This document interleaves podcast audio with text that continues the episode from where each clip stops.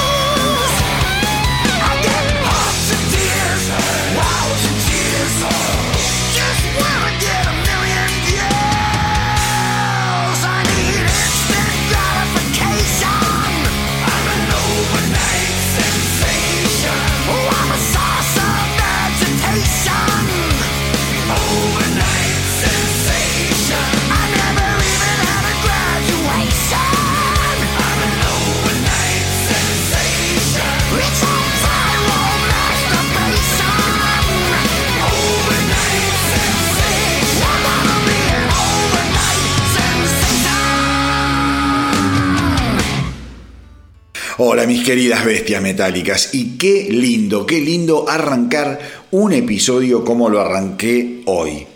con lo nuevo de una banda legendaria.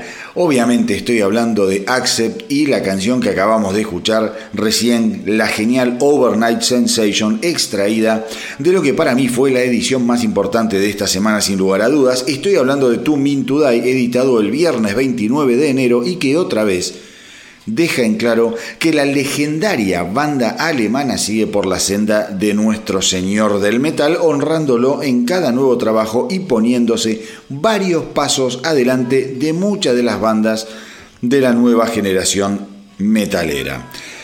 Y digo esto porque Accept desde el año 2010 al 2021 ha desplegado sus alas de un color increíble en cinco álbumes majestuosos. Blood of Nations del 2010, Stalingrad del 2012, Blind Rage, increíble álbum del 2014, The Race of Chaos del 2017 y el recién nacido, como dije, eh, To Mean To Die, que fue editado el viernes pasado. ¿Qué se puede decir de esta sucesión de discos?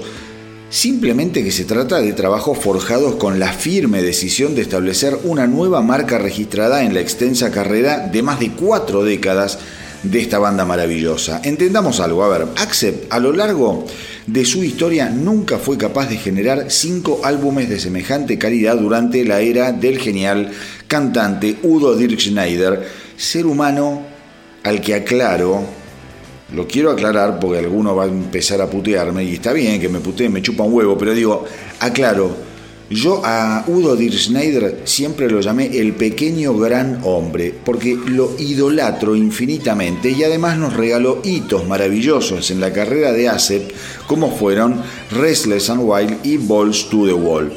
Sin embargo, la etapa de Axel con Udo terminó en promedio siendo cuanto menos, por llamarla de alguna forma, bastante despareja. No voy a centrarme eh, en, el pasado de Axel para eh, criticarlo y, viste, no, pero con una mano en el corazón. Todos aquellos que somos fans de la banda tenemos el, el, desafío de identificar una seguidilla de cinco álbumes con Udo que tengan la calidad de estos cinco álbumes con Mark Tornillo como cantante. Olvídense de buscar cinco álbumes seguidos de aquella época. Directamente tomen toda la carrera de Acep con Udo eh, y no, no van a poder llegar a contar cinco álbumes de la calidad musical y sonora que tienen los últimos cinco trabajos de la banda.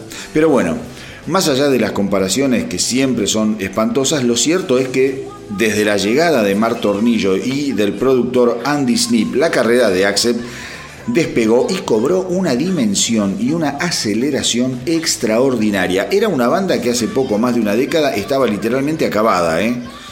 Eh, y con más posibilidades de convertirse en un acto de nostalgia que en la planadora de hierro y fuego en la que se reinventó.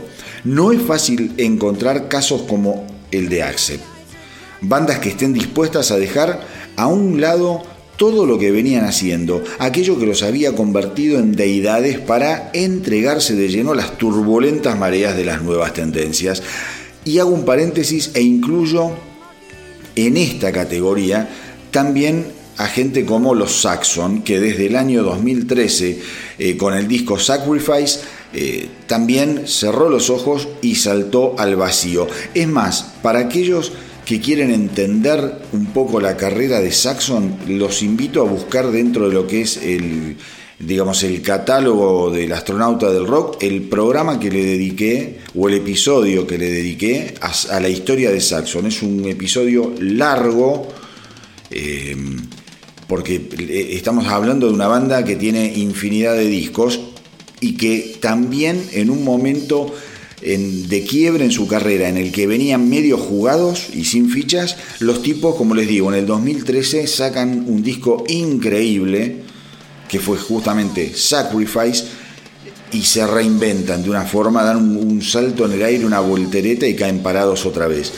¿Cuál es el denominador común para que estos dos añejos e intrépidos acróbatas finalmente caigan sobre una acogedora red, por decirlo de alguna forma? Bueno, ni más ni menos que el productor Andy Snip, un ser que, eh, como en el pasado hicieron Martin Birch, Bob Rock o Mood Lange, por poner tres ejemplos, está redefiniendo el sonido del metal de los últimos años. La carrera de Andy Snip como productor incluye a gente como Arch Enemy, Exodus, Megadeth, Creator, Testament, Cradle of Feet y obviamente eh, a Judas Priest y a ¿no? y a Saxon.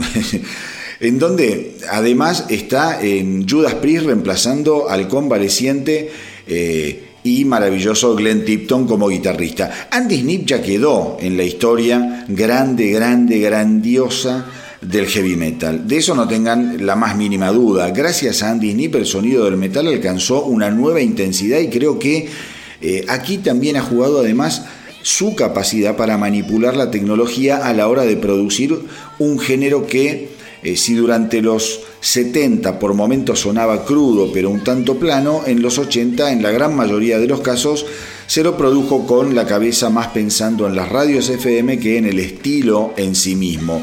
Poco a poco en los durísimos y áridos 90 eso comenzó a corregirse para terminar de afianzarse en el nuevo milenio. Creo que hoy los fans del metal están escuchando discos realmente muy bien grabados y encarados con un respeto ya que es innegociable por las bandas, eh, gracias a ese pacto de honor eh, que han visto eh, en, productores realmente centrados en el estilo.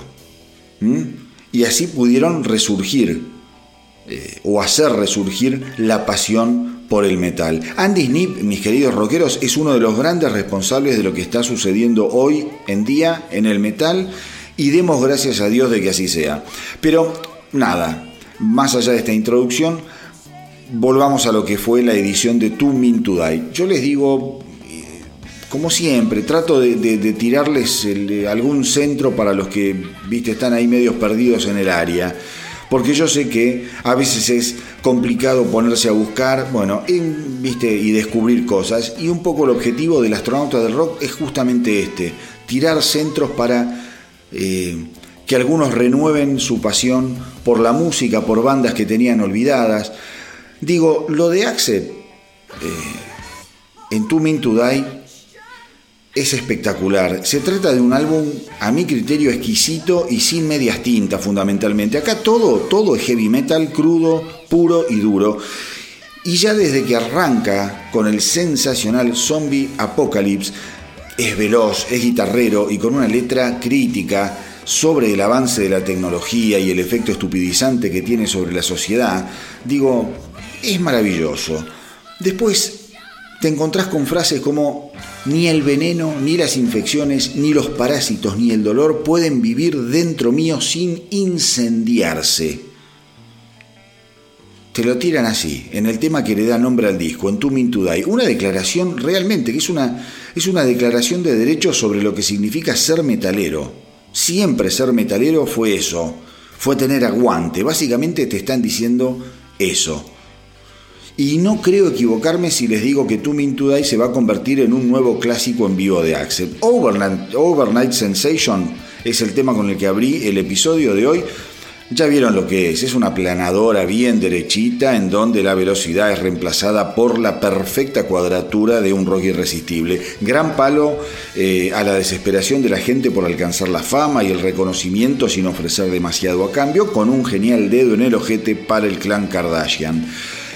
No One's Masters es otro tema con tufillo a clásico, en donde el ritmo se vuelve a acelerar y en el que Accept nos regala un coro fantástico, gran, gran canción con una asociación de ganchos a la mandíbula que terminan de noquearte a guitarrazo puro gracias a un solo que es literalmente épico. No dejen pasar esta canción. The Undertaker, es un tema que ya escuchamos acá en El Astronauta del Rock, ni bien salió el simple, es otro temón bien pesado, construido alrededor de un bajo que le marca el paso a ese ejército teutón que ya a esta altura del disco te conquistó sin lugar a dudas. Y cuando estás ahí rendido de felicidad, tirado en el piso, aplastado por las vigas de acero, el álbum todavía tiene más para terminar de matarte, como si fueras una hormiga, de aplastarte. Symphony of Pain es una obra maestra con un riff de viola y una melodía que algún distraído podría confundir, sin equivocarse, con Judas Priest. Párrafo aparte en esta canción para el solo de guitarra homenajeando a Ludwig van Beethoven, mezclando la novena y la quinta sinfonía. Una cosa realmente de locos. Pero hasta cuando Axel se le anima a una balada, te quema la cabeza, te quema el bocho. The Best is Yet to Come es una gran reflexión sobre el paso del tiempo, los buenos y los malos momentos y en definitiva sobre el optimismo a la hora de pararse frente a la vida. Hermosa canción Hermosísima canción que le escapa a los lugares comunes y grasulientos que suelen tener este tipo de temas en manos de bandas duras y pesadas. El álbum, el álbum encara su recta final con How Do We Sleep, que no es gran cosa, pero que sirve para volver a calentar el infierno para que todo vuelva a la normalidad con el furioso Not My Problem, otro Panzer disparando a diestra y siniestra con una precisión arquitectónica. Digo, lo menos interesante del disco te lo vas a encontrar en Sax to Be You y en el instrumental que cierra el álbum, que se llama Samson and Delilah que no está mal, pero que personalmente me aburre, porque como en casi todos los temas instrumentales a, mí me aburren, pero es una cosa que nada, es, no es un indicador de, calidad, es más que nada mi propia limitación para poder disfrutar los temas instrumentales. En fin, digo, para mí, y vuelvo a decírselos, Two Min to Die de Axel ha sido el lanzamiento más importante de la semana, no se lo pierdan, si tienen ganas traten de recorrer aquellos que no la conocen, lo que fue la carrera de esta banda. Eh, a ver, vamos a hacer, voy a hacer un poco de memoria. Escuchen Breaker como, digamos, una iniciación, escuchen Restless and Wild, escuchen Balls to the Wall, eh, Metal Heart, escuchen eh, Russian Roulette, bueno, toda esa época de Axe, eh, viste, Objection Overrule, escuchen si quieren después Predator, y después sin lugar a dudas escuchen lo que hicieron del 2010 a hoy con Tornillo. Y ahí van a entender lo que yo digo. Dentro de todos los discos que yo les mencioné con Udo, va a ser muy difícil que encuentren cinco discos de la calidad que ha grabado Axe con Mar Tornillo. Y este disco, fundamentalmente el último, escúchenlo con muchísima atención, pues súper, súper bueno y súper interesante. Y como hoy hay muchísimas novedades y noticias en una semana de gran intensidad informativa rockera, meto primera y avanzo, porque si no me quedo hablando del disco de hace todo el, episodio y, y empiezo a programarlo, lo dejo así como como un, hilo musical. Eh, así que nada, les cuento que otro de los estrenos de estos días fue Save Myself, el nuevo simple de Firstborn, ese supergrupo integrado por el ex Megadeth eh, James Lomenzo y el ex Lamb of God, el baterista Chris Adler. La canción se transforma así en el tercer simple que editan desde la salida de su EP debut del año pasado. Lo cierto es que Save Myself, mm, eh, digamos, vuelve a dejarme tranquilo y a depositar esperanzas en Firstborn, porque después del último simple yo me había quedado un poquito preocupado, que había sido una versión deshilachada de un clásico de Journey, Separate Ways, esos temas con los que para meterte, tenés que meterte, pero con mucha vaselina, porque si no, seguramente vas a empezar a, viste, a rasparte, qué sé yo, vas, vas, a, empezar a ponerte en carne viva. Y la verdad que la versión de Separate Ways de lo que de Firstborn no había sido buena, a mí no me gustó, fue me, pareció muy forzada, muy una versión volviendo al, espantoso ejemplo que puse de la vaselina, muy en seco. Pero bueno, evidentemente eh, Chris Adler está en busca de un sonido todavía con su nuevo proyecto que si bien es fuerte eh, y extremo dista muchísimo del ADN corrosivo de su anterior banda Lamb of God. Veremos cómo sigue la historia de este experimento que por ahora en promedio sigue estando aprobado a mi criterio. Así que lo voy a dejar también, eh, como dice Jelinek, lo dejo a tu criterio. Vamos a escuchar a Firstborn y su nuevo simple, Save Myself.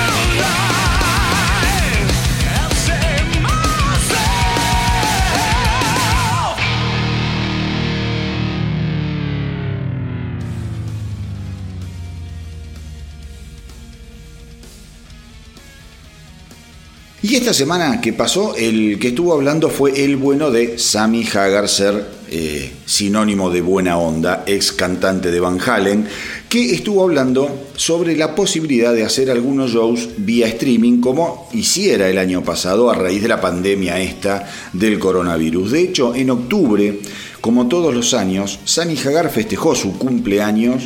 Esta vez lo hizo en Catalina Island, en California, en donde los fans podían ver el show desde unas embarcaciones contratadas por el músico. Hagar entonces confesó que su agencia de management está tratando de encontrar formas viables para hacer algunos shows, pero que en lo que a él respecta, por ejemplo, los shows en autocines no le interesan. El tipo dijo, mis fans están locos, así que para mi cumpleaños contratamos algunos botes y estuvo todo bien, pero fue carísimo de organizar. Básicamente fue como pagar para poder tocar. Un baño de realidad underground para el bueno de Sammy Hagar. Sigo.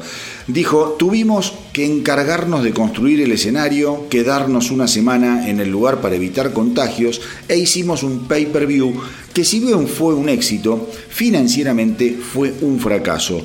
Tampoco me interesa ponerme creativo a la hora de hacer un show. Lo lamento, pero es así. No quiero hacer shows desde mi casa. El año pasado con The Circle hicimos las Lockdown Sessions, cuenta Hagar, en las que tocamos algunos covers y estuvo ok. Pero a mí me divierte salir a tocar a un escenario y estar en contacto con el público, sentir el feedback de la audiencia después de cada canción. Eso es irreemplazable y la verdad es que lo necesito. Lo que se dice, mis queridos rockeros, toda una affirmation.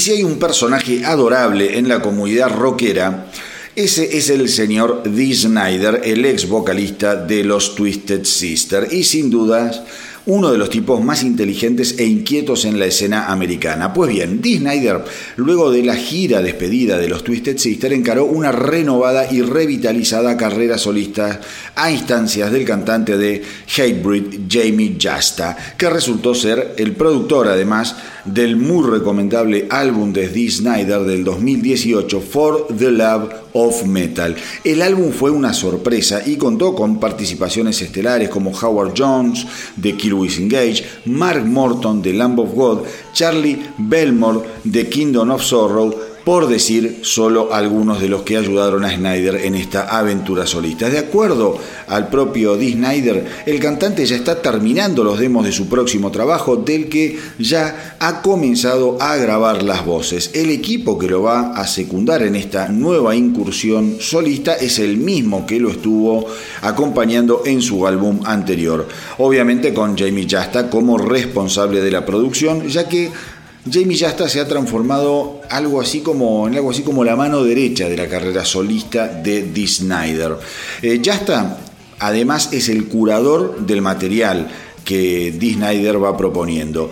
Miren lo que dice Dee Snyder. Dice, todas las ideas se le presentan y Jamie se encarga de filtrarlas para decidir qué terminará en el álbum y qué no.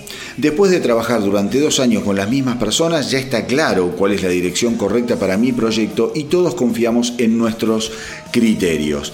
Lo cierto, mis queridos rockeros, es que me resulta fantástico que Snyder haya vuelto a las andadas. Su voz es una de las voces más distintivas del rock y muchas veces en Twisted Sister tuvo que prestarla para discos muy, pocos, eh, muy poco inspirados. Twisted Sister tiene una discografía bastante chota. ¿no?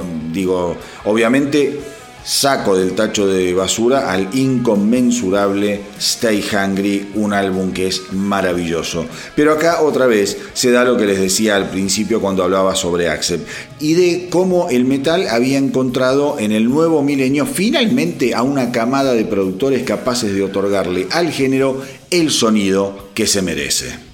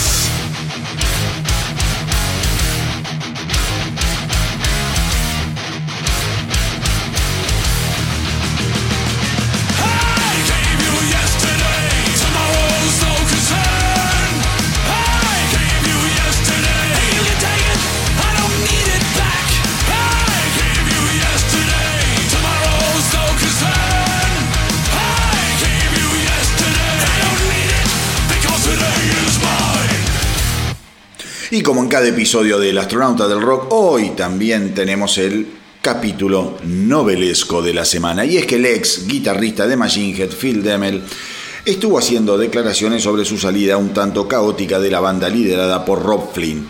Desde que dejé Machine Head hace un par de años no he vuelto a hablar con Rob y no tengo ni deseo ni necesidad de hablar con él alguna otra vez. Recordemos que Demel pasó 16 años de su vida en Machine Head grabando álbumes como Through the Ashes of Empires en el 2003, The Blackening en el 2007, Unto the Locust en el 2011, Bloodstone and Diamonds en el 2014 y Catharsis en el 2018. Pero lo cierto, dijo Demel, es que no éramos una banda. Estaba Rob y después estábamos nosotros apoyándolo. Básicamente se nos ordenaba que era lo que teníamos que hacer y había muchísimas cosas que no se nos permitían, como por ejemplo hablar con la prensa. Evidentemente el chico tenía, el muchacho este tenía muchas ganas de hablar y ahora es como un caballo desbocado porque le está pegando a Rob Flynn a diestra y siniestra. Con lo cual, dice, eh, se nos decía cuándo íbamos a tocar, dónde y qué canciones incluirían en el setlist. Así que era como cualquier otro trabajo en el que te dan órdenes a cambio de un paycheck, o sea, de un sueldo. Y mi trabajo dejó de gustarme. Estaba estresado y pasaba noches sin dormir hablando sobre la situación con mi esposa. No era algo saludable ni física ni mentalmente. Si alguien eh, puede que le pase mi teléfono a Phil Demel y yo le puedo contar un poquito sobre el estrés físico y mental de laburar en un trabajo común y corriente en una oficina. Y no solo mi teléfono, le podemos dar el teléfono de todos los que están escuchando porque seguramente le vamos a dar una cátedra de, lo que es tener roto las pelotas de hacer lo que uno hace. Pero bueno, eh, ya no me divertía hacer lo que hacía y eso fue lo que me decidió dar un paso al costado. Durante el 2019 y parte del 2020, Phil Demel tocó algunos shows con los reformados Violence que recientemente firmaron contrato con Metal Blade Records. Se espera que el nuevo EP de Violence, eh, que será además el primero de música nueva de la banda en más de 30 años, vea la luz en algún momento del 2021. Y antes de pasar al próximo tema. qué difícil que es para esta gente, loco, levantar un teléfono, levantar un teléfono suena muy antiguo, agarrar un teléfono y hablar como seres humanos, dejando el ego de lado. Eh, era tan difícil de última llamarlo, ¿viste? Si estabas tan roto las pelotas durante los últimos años en Machine Head, era tan difícil levantar el celular y decir, che, loco, Rob, Vamos a tomar una birra y hablemos un poco de lo que está pasando. ¿No viste que la situación está áspera? Nos estamos llevando para la mierda. Te puteé ayer, te puteamos antes de ayer y viste. ¿No, ¿No te parece que podemos resolver el asunto hablando como seres humanos? Y, viste, pero no, siempre el tema del ego y el ego y el ego. Y ya parezco Ari Paluch cuando eh, escribí esos libros de mierda de autoayuda que, que, que largaba y después, bueno, terminé como terminó, pobre. Pero te quiero decir cómo el ego termina destruyendo sociedades musicales virtuosas, cómo el ego termina detonando absolutamente por el aire a bandas majestuosas. Está lleno y no voy a empezar a enumerar, pero la verdad, la verdad cada vez que leo este tipo de noticias termino diciendo más o menos lo mismo porque no puedo creer que haya gente tan, pero tan egocéntrica, incapaz de resolver los temas como seres humanos. Ahora, si vos me decís eh, que este Phil Demel eh, en la declaración dice, bueno, nos sentamos, hablamos durante horas, no llegamos a un acuerdo, me parecería, te digo, bueno, frustrante, pero hasta más lógico. Pero bueno, como sea, vamos a escuchar un poco de música y después seguimos con la información en el astronauta de rock.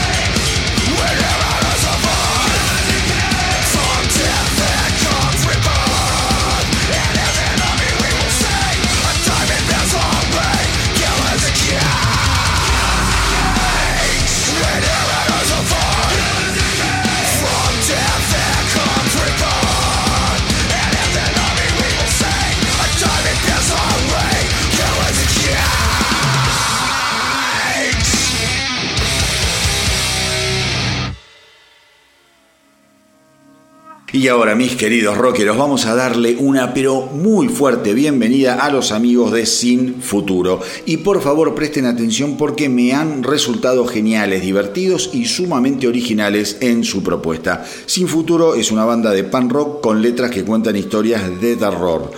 Ya eso me pareció fantástico, sensacional. La banda suena muy pero muy bien, ajustadita, concisa, con el objetivo bien definido y claro, cosa que es sumamente importante para cualquier proyecto que encares. Sin futuro, asegura que sus shows son eh, una puerta al mundo paranormal, en donde los personajes de sus canciones se materializan y se los puede observar deambulando por el escenario o entre el público. Juro Juro, mis queridos rockeros, que cuando toda esta mierda de la pandemia vuelva a la normalidad, voy a ir a un show de Sin Futuro. Hay que ser originales, inquietos y caraduras, viejo. Acostúmbrense a verse como artistas integrales. Mira, el otro día estaba viendo un documental de David Bowie.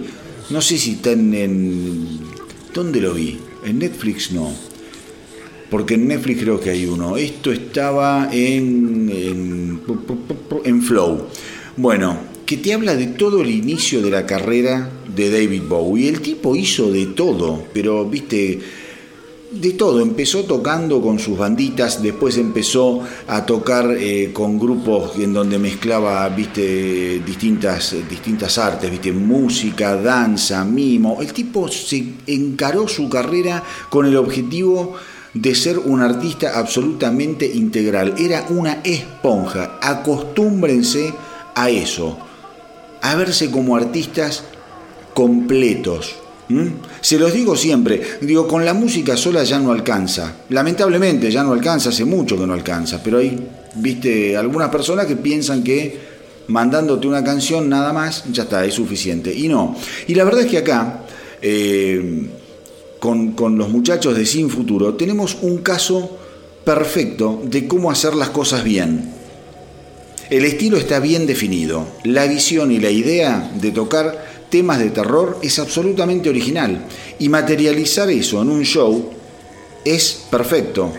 Es entender absolutamente todo. Es decir, vamos para este lado y nos jugamos toda la ficha a esto. Vamos, vamos a meter música, vamos a meter. Porque capaz tienen amigos que hacen teatro o las novias, no sé, no, los conozco, lo digo esto con, con, desde la ignorancia, ¿no? Pero empiezan a juntarse, empiezan a juntarse las, las cabezas, los proyectos, las voluntades.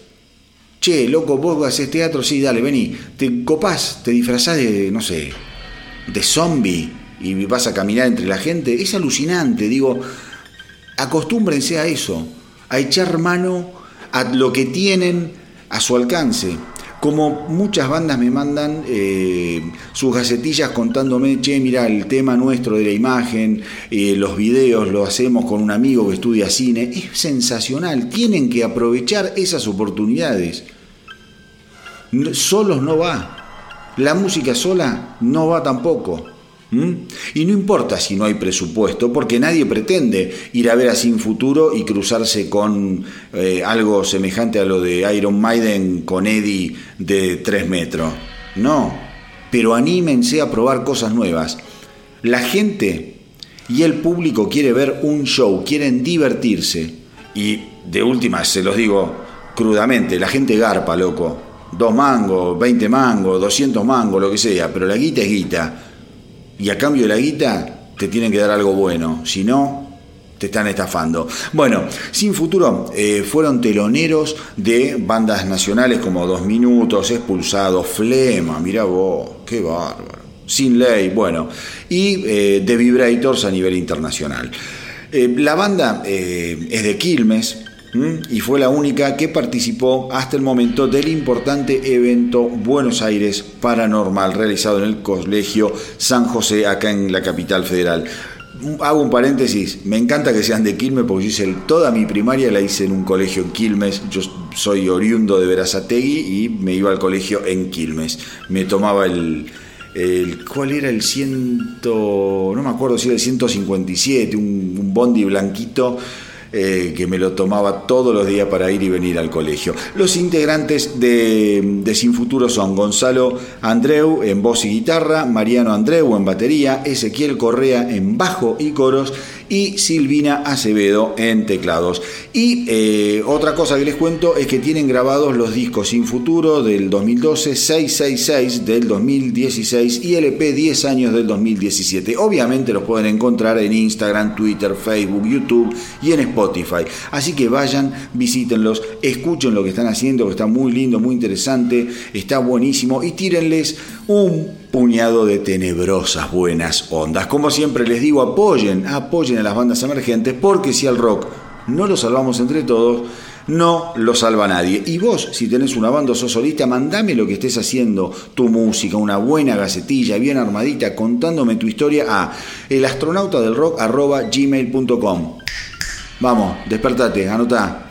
elastronautadelrock.gmail.com Y desde acá les voy a dar una mano en lo que pueda, difundiendo lo que estén haciendo. Y ahora, si les parece, vamos a escuchar a Sin Futuro y a su genial Cementerio.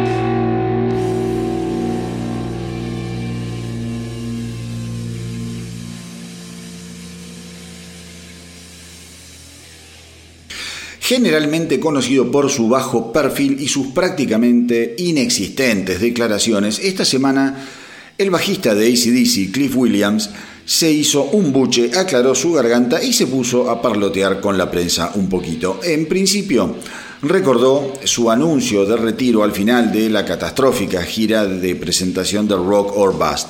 Sinceramente, dijo Williams, Pensé que sería lo último que haría en mi carrera. Hablé con Angus y le dije que creía que ya había tenido suficiente y que sentía que mi tiempo en la banda estaba cumplido.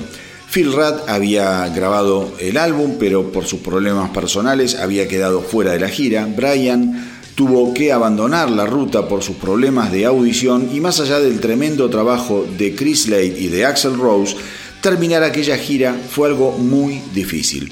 Cuando le preguntaron a William sobre las sesiones de grabación de Power Up, eh, el bajista dijo, después de la gira de Rock or Bust, Angus y Sony se juntaron eh, hace un par de años y le consultaron a Angus si le interesaría hacer un nuevo álbum en honor al fallecido Malcolm Young. Y así fue que todo comenzó a moverse. Volver a estar con lo que queda de nuestra formación prácticamente original fue algo increíble. Cuando nos juntamos a comienzos del 2020 a ensayar por tres semanas para ver cómo resultaba la cosa, nos dimos cuenta de que sonábamos fabulosamente bien. Entonces dijimos que podíamos hacer algunos shows y fue con esa idea con la que todos volvimos a nuestras casas mientras el management comenzaba a organizar todo. Pero de un día al otro, el mundo se detuvo y eso es una verdadera pena, porque lo cierto es que nos encantaría volver a tocar en vivo.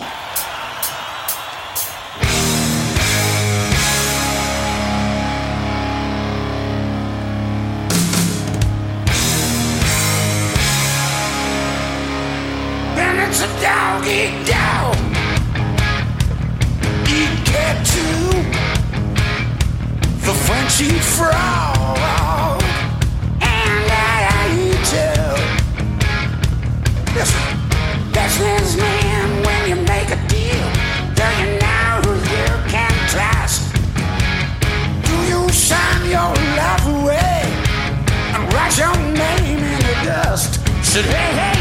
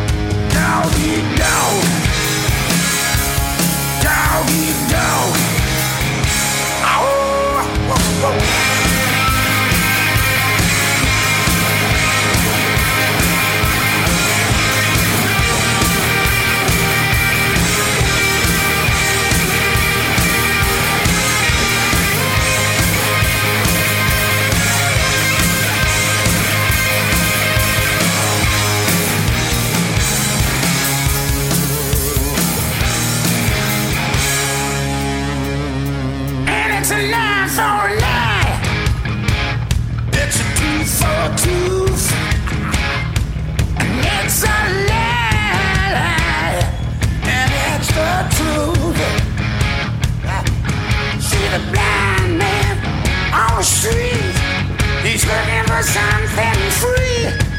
I'm sure the kind man, ask his friend, what's in it for me? Should hey, hey, hey, every dog has his day. Doggy dog. Doggy dog. All right.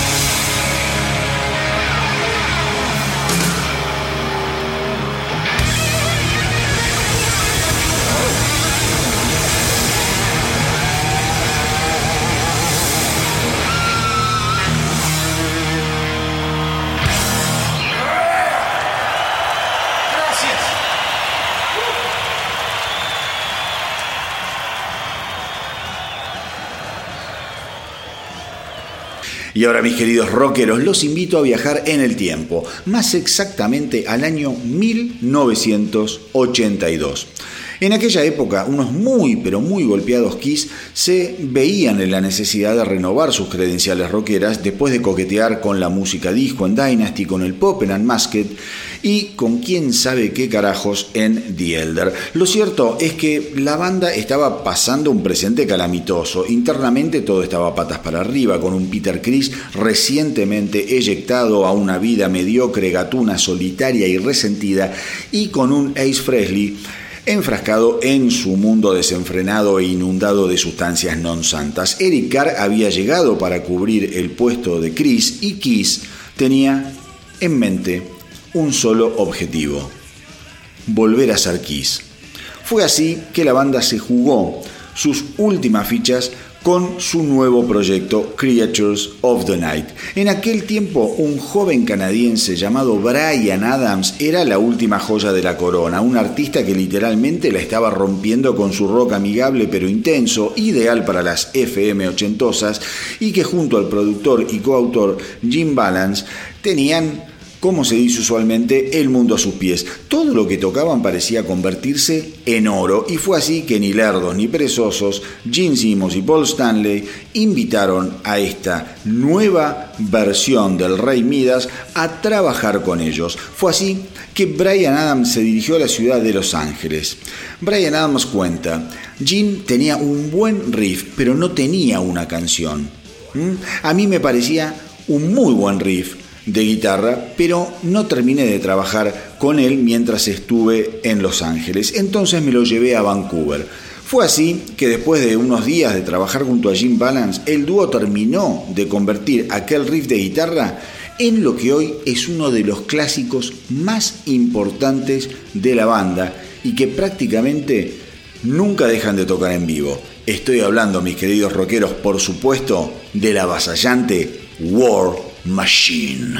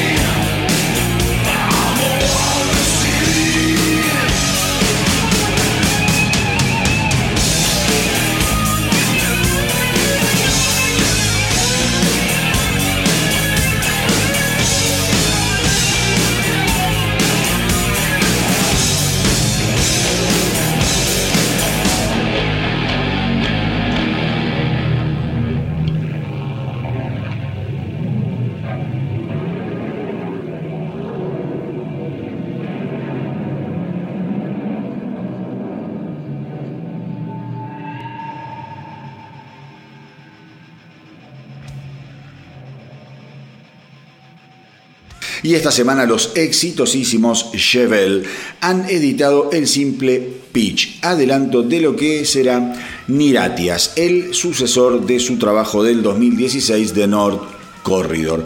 Eh, Niratias será editado el próximo 5 de marzo y estará producido por Joe Barresi, productor de Tool y Queens of the Stone Age, por ejemplo. Chevel estuvo trabajando durante el 2019 y el 2020 eh, generando una gran cantidad de material, por lo que cuentan, que se irá revelando muy pronto. Hace unos días la banda para colmo aseguró que llegar al producto final que se convertiría en, Iratias, les había resultado sumamente difícil y que probablemente luego de este trabajo la banda no volvería a grabar durante algún tiempo. Aparentemente la onda del álbum será más melódico de lo que la banda ofreció en The North Corridor y seguramente marcará otro hito en la carrera de una de las agrupaciones más dinámicas de los últimos tiempos.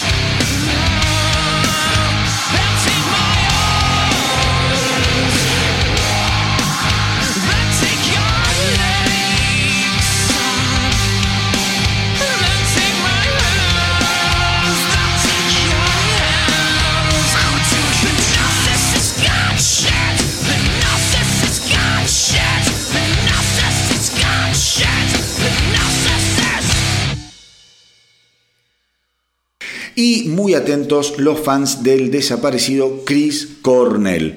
Eh, como ya saben, el mes pasado la viuda de Cornell, Vicky Cornell y sus hijos, eh, Tony y Christopher, lanzaron el póstumo y magnífico No One Sings Like You Anymore, Volumen 1, compuesto por 10 covers interpretados por Cornell y en donde el músico se encargó de tocar todos los instrumentos junto con el productor Brendan O'Brien. De acuerdo a la viuda de Cornell, si bien las canciones del álbum fueron masterizadas y secuenciadas por Chris Cornell, el material que tienen pensado editar en un segundo volumen también fue masterizado por el cantante que sin embargo no llegó a encargarse de secuenciarlo. Así las cosas, eh, Vicky Cornell aseguró que su marido dejó muchísima música, dado que se trataba de un músico tremendamente prolífico, eso ya lo sabemos, viste, el tipo ha grabado y debe tener cajones y cajones y cintas y cintas llenas de, de, canciones. Dice que algunas de las canciones están terminadas y otras no, con lo cual el proceso para completar el armado de un segundo álbum va a ser bastante largo. Lo bueno, dijo Vicky Cornell, es que nos dejó gran cantidad de canciones. Recordemos que No One Sings Like You Anymore fue grabado en el año 2016 y recorre canciones como Watching the Wheels del genial John Lennon, Jumping to the Fire de Harry Nilsson y Showdown de Electric Light Orchestra.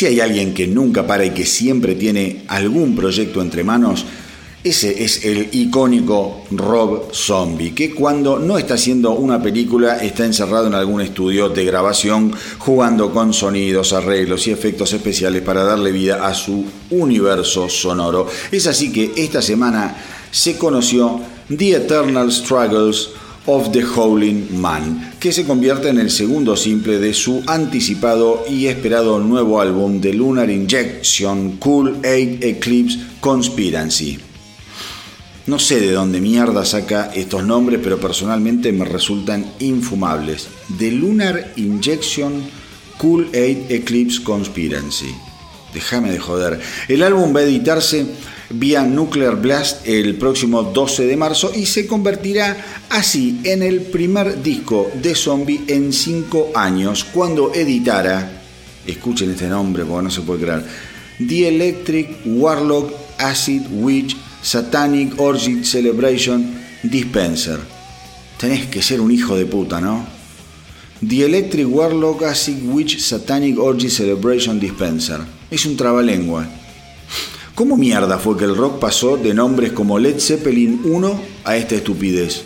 Yo les juro que no lo entiendo y tampoco me interesa que me lo hagan entender. Digo, es una reverenda pelotudez. Como sea nada, tanto Rob Zombie como su compañero de aventuras, el virtuoso guitarrista John Five, vienen asegurando desde hace meses que se trata del mejor trabajo de la carrera de Rob Zombie. Según John Five, el álbum fue eh, un desafío porque presenta muchísimos cambios de estructuras que lo transforman en un trabajo completamente poco ortodoxo. Personalmente les voy a dar mi humilde opinión, mi querido rockero, después de haber escuchado los dos adelantos del álbum. Me refiero a The Triumph of King Freak y el que vamos a escuchar ahora, The Eternal Struggles of the Howling Man. Todo bien, digo, los artistas pueden decir lo que quieran y uno hablará porque tiene lengua, pero la verdad es que ninguno de los dos temas representa un cambio en lo que viene haciendo Zombie desde siempre. Definitivamente esto es ortodoxia pura, por decirlo de alguna manera. No se aleja ni un ápice de su obra anterior, que puede gustarte o no, pero ese es otro tema, es otro cantar. Eh, alguna vez me gustaría escuchar algo sinceramente poco ortodoxo de parte de Rob Zombie. Por ejemplo, no sé, dejando de lado todos los firuletes sonoros y efectos que plagan cada una de sus canciones. Quizá de esa forma logremos descubrir a un verdadero artista detrás de tanta parnafernalia. Así que ahora, en vez de criticarlo, vamos a escuchar al mismo Rob Zombie de siempre, de siempre, de siempre con The Eternal Struggles of the Howling Man.